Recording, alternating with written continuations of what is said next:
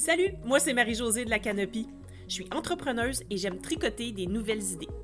J'aime rattacher les fils entre différentes disciplines pour trouver des solutions qui dépassent nos idées préconçues. Chaque semaine, je pars à la rencontre d'autres entrepreneurs pour savoir ce qui les inspire, les stimule et les motive à passer à l'action. Sur ce podcast, on découvre de quoi on est game, puis de quoi on n'est pas game pour savoir qui on est en tant qu'entrepreneur. Changer de perspective. Game ou pas game?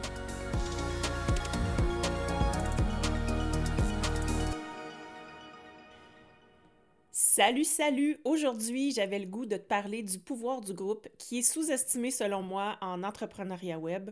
Le pouvoir du groupe pour engager, fidéliser tes clients à l'intérieur de tes programmes de groupe. Donc, ce qu'on est habitué de voir en ce moment, c'est des coachings de groupe dans lesquels les clients posent des questions à l'avance, puis où la personne experte va répondre aux questions en direct. Euh, si on en voit souvent aujourd'hui, c'est que ça doit marcher, c'est certain. Euh, mais aujourd'hui, j'ai le goût de t'amener ailleurs pour que tu puisses peut-être trouver d'autres moyens d'accompagner tes clients durant tes programmes de groupe. L'idée ici, c'est de toujours innover, de faire différent, de se démarquer. Euh, c'est pas mal dans cet esprit-là que je suis. Je cherche toujours à faire les choses autrement. Alors, c'est pour ça que je te propose des idées. Par définition, un groupe, c'est plusieurs personnes qui vont se réunir dans le but d'atteindre une cible commune. Et ces personnes-là doivent interagir entre elles en lien avec cette cible-là.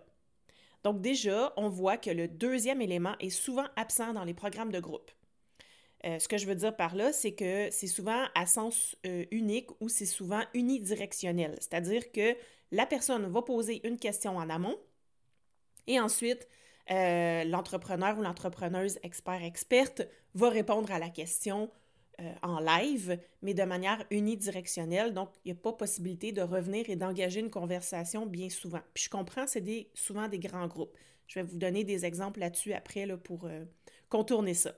Est-ce que ça veut dire qu'il faut jeter cette façon de faire aux poubelles? Non, mais on peut se questionner à savoir comment on pourrait améliorer ça. Donc, quand on utilise ce modèle traditionnel des coachings de groupe, on se positionne en expert. Donc, c'est quoi un, expert? C'est celui qui sait. C'est celui qui détient la connaissance, puis c'est la personne qui a les réponses aux questions qu'on lui pose. Ça se peut des fois que la personne, ça ne veut pas dire que c'est une personne experte qu'elle a toutes les réponses, mais bien souvent, on va la voir comme étant celle qui détient la connaissance et qui va nous apporter les réponses pour répondre à nos besoins ou à nos problèmes. Mais en réalité, dans un groupe, il y a plusieurs personnes qui possèdent plusieurs bouts de réponses.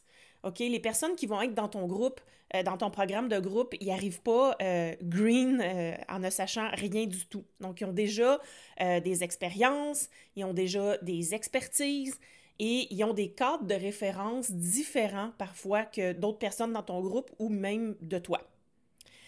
Et si on mélange tout ça ensemble, ben ça va donner quelque chose qu'on n'aurait pas pu prédire. Et ça, on appelle ça l'intelligence collective. C'est un concept qui est souvent mal compris dans le domaine de l'entrepreneuriat web euh, en particulier. C'est ce que j'ai remarqué depuis que j'ai commencé. Puis j'ai une petite anecdote là-dessus.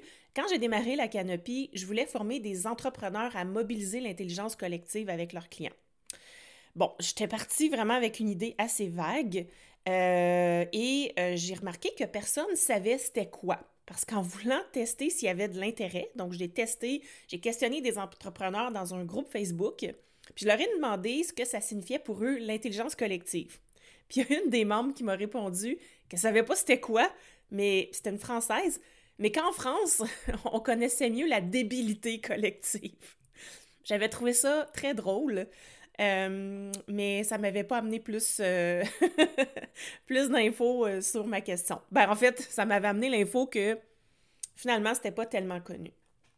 OK, on revient sur le concept. L'intelligence collective, ça existe depuis des millénaires chez les animaux. Euh, on n'a rien qu'à observer le comportement des fourmis puis des abeilles pour constater euh, l'efficacité de l'intelligence collective. Donc, les abeilles vont travailler entre elles, vont s'organiser entre elles pour produire les ressources dont elles ont besoin et pour entretenir la reine. Et même chose pour les fourmis. Euh, combien de fois on a vu des photos de, fourmis qui se promènent euh, à la queue et qui transportent des objets, souvent à plusieurs, euh, comme des feuilles ou quoi que ce soit, de la nourriture, pour amener au nid, pour, pour entretenir la reine et faire vivre leur communauté.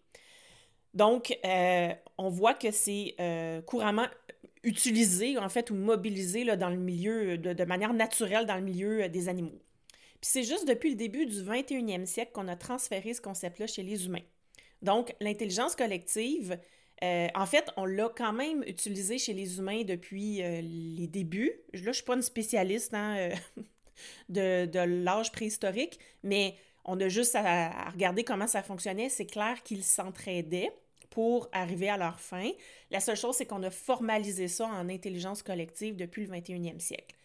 Puis l'intelligence collective, c'est quoi? Ben, c'est la capacité à unir nos intelligences et nos connaissances pour atteindre un objectif commun. OK, mais à quoi ça sert pour moi puis mes clients? Bien, si tu vis dans le même siècle que moi, tu dois savoir qu'on est bombardé d'informations puis que ces informations-là viennent alourdir notre charge mentale. Ça vient aussi complexifier le monde dans lequel on vit. Alors, la conscience, les perceptions et les connaissances qu'on construit euh, comme une seule personne, ben ils sont restreints puis ça ne représente pas la totalité des éléments qui vont former cette réalité-là parce que c'est impossible d'avoir une vision de toutes les facettes d'une réalité. Puis la synergie qu'on va créer par la collaboration d'un groupe de personnes dans euh, leur développement ou dans leurs euh, apprentissages, ben ça peut stimuler des connaissances nouvelles, la créativité, de l'innovation, des apprentissages de plus haut niveau. Donc ça veut dire qu'on mobilise l'intelligence de chacun pour créer une nouvelle forme d'intelligence qui n'aurait pas lieu autrement. C'est pas possible d'obtenir de l'intelligence collective si on est seul. Et dépendamment des personnes que tu vas mettre ensemble, ben, le résultat va être différent. Et ce n'est pas la somme de toutes les intelligences. Donc, c'est quelque chose de nouveau qui se forme grâce aux interactions dans un groupe. Donc, ça va se manifester quand euh, nos capacités cognitives sont sollicitées euh, de façon à ce qu'on interagisse dans un but commun. Donc là, tu te rappelles de ma définition du groupe depuis de, celle que je t'ai donnée au début de l'épisode. Donc, ça implique la participation active de tous les membres du groupe pour susciter de la co-création, euh, de connaissances, de solutions, d'initiatives ou de manières de faire. Donc, le but ici, c'est d'amplifier les capacités intellectuelles humaines, en, puis en particulier les capacités cognitives des groupes.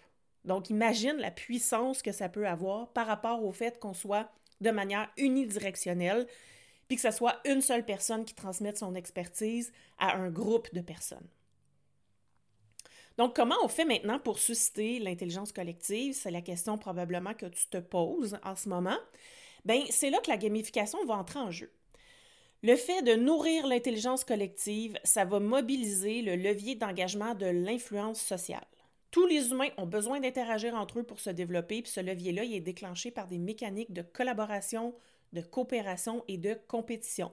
Puis l'idée ici, c'est de bien balancer le tout. Donc, si tu utilises seulement la compétition, ben, euh, on n'aura pas le même effet que si tu euh, mets les, si tu mixes collaboration et compétition ensemble. Par exemple, on doit compétitionner, on doit s'unir pour atteindre un but commun. Euh, mais on doit s'entraider pour atteindre ce but commun-là. Puis, si ça devient une compétition en plus, ben c'est encore beaucoup plus engageant. L'intelligence collective, ça ne se manifeste pas comme par hasard. Donc, il faut d'abord que les membres du groupe aient, y certaines valeurs, comme le partage, l'entraide, la démocratie, puis ils doivent croire au fait que les interactions et la communication, ça peut les aider à mieux apprendre ou à mieux se développer. Ils doivent aussi être ouverts à partager, échanger, discuter. Ils doivent être capables d'écouter, accueillir sans jugement, accepter les différences, réfléchir collectivement, se questionner puis se remettre en question. Donc, c'est en confrontant leurs idées puis leurs croyances avec celles des autres qu'ils vont être capables de réaliser des apprentissages et d'aller plus loin. Puis ces valeurs-là puis les croyances que je viens de te nommer sont cruciales pour le succès de ton groupe. Il faut que tu t'assures que les personnes que tu vas euh, recruter pour faire partie de ce groupe-là, ben, qu'elle soit ouverte euh, puis qui adhère euh, déjà à ces valeurs-là puis à ces croyances-là. Parce que l'intelligence collective, c'est une responsabilité qui est partagée entre chacun des membres du groupe, puis ça va les aider à avancer plus vite, plus profondément dans ton programme, puis ça va aussi amplifier leur sentiment d'appartenance à ton programme. Parce que s'ils contribuent à quelque chose, à construire quelque chose, à co-construire, c'est certain que le sentiment d'appartenance est beaucoup plus fort que si on est encore une fois euh, de manière passive devant un écran. Donc, tu comprends que cette façon de faire-là va impliquer que tu te positionnes en personne facilitatrice des échanges plutôt qu'en une personne experte. C'est une posture qui est vraiment différente. Là, tu n'es plus celui ou celle qui connaît, mais tu es celui ou celle qui met les bonnes conditions en place pour que la mayonnaise prenne, comme on dit. Tu es la personne experte des processus plutôt que du contenu. Est-ce que ça veut dire que tu vas partager aucun conseil qui provient de ton expertise? Non. Mais tu vas probablement le faire moins souvent ou dans une plus petite proportion. Pour que ce soit plus concret pour toi, je te propose trois façons de prendre cette posture-là de personne facilitatrice des processus dans ton programme de groupe. Donc, si ton programme implique que tu as des plus petits groupes, cette première idée-là va, euh, va pouvoir s'appliquer à toi. Donc, au lieu de faire des séances de QA où euh, les gens vont te poser des questions en amont, puis ensuite que tu vas répondre, tu peux préparer des ateliers participatifs structurés pour permettre à tes clients d'interagir entre eux. Si tu choisis cette option-là, c'est important d'avoir un objectif pour chacun de tes ateliers, puis de créer des activités qui vont permettre à tes clients d'atteindre cet objectif-là.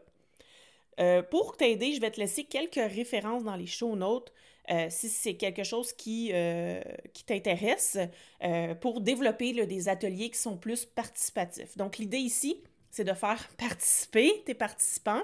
Oui, je l'ai dit, participer tes participants euh, pour faire en sorte qu'ils soient plutôt actifs que passifs. Et puis c'est eux qui vont co-construire les connaissances et toi, tu vas être là pour les guider, puis amener certains éléments de réponse qui ne euh, qui, ressortiront pas là, durant, durant les séances. Ça, c'est la première façon. La deuxième façon, si tu as des groupes trop nombreux pour permettre des interactions entre tes clients là, durant des ateliers live, si jamais tu as des groupes de, de plus de 20 personnes, je dirais, là, à ce moment-là, euh, ça devient compliqué puis ça va durer bien trop longtemps.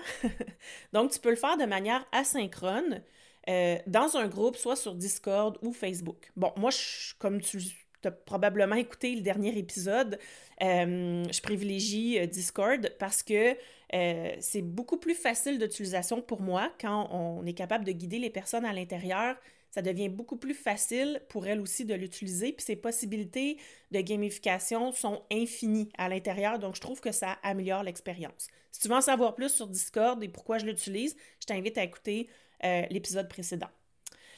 Euh, celui de la semaine dernière. Donc, je trouve que euh, l'expérience est plus engageante et tu peux te servir des mêmes activités que tu aurais fait en synchrone, qui sont dans les documents que je vais te proposer dans les show notes, mais tu peux les adapter au fait que ce soit en asynchrone et euh, en ligne dans une, dans une plateforme. Donc, l'idée ici, c'est soit de créer euh, des challenges, euh, soit de créer peut-être des activités de groupe, de créer des petits, des petits salons restreints. Là. Donc, tu peux mettre quelques personnes dans les salons et leur proposer des activités en lien avec le développement et qui vont se faire quand la personne en a envie et quand elle est disponible.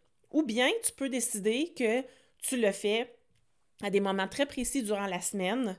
Euh, donc, les personnes savent qu'à ce moment-ci, il y a quelque chose qui va se passer dans Discord, comme un live, euh, comme un, euh, un, hot seat. ça peut être aussi simplement des questions que tu vas leur poser ou des activités quelconques qu'ils vont pouvoir réaliser chacun de leur côté. Mais tu vois, l'idée ici, c'est de les permettre de collaborer, même si tu n'es pas directement avec eux au moment même euh, de l'activité. Puis la troisième façon que je te propose, ben, c'est quand tu animes tes groupes, d'utiliser le questionnement plutôt que de donner des réponses toutes faites. Quand une personne pose une question, souvent elle a une partie de la réponse en elle, elle veut simplement se faire valider ou bien obtenir la partie qui lui manque. Si tu la questionnes avant de lui donner la réponse, ben, ça va lui permettre de s'auto-valider ou de prendre conscience qu'elle a déjà une partie de la réponse.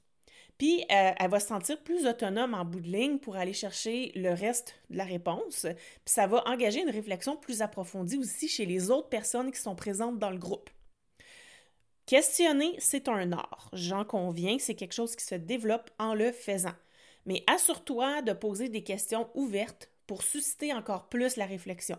Si tu poses des questions fermées, donc une question fermée, c'est une question qui se répond par oui ou par non. Donc, euh, ça ne fait pas en sorte qu'on va réfléchir. Es-tu, euh, par exemple, es-tu à l'aise avec euh, ce concept-là? Oui.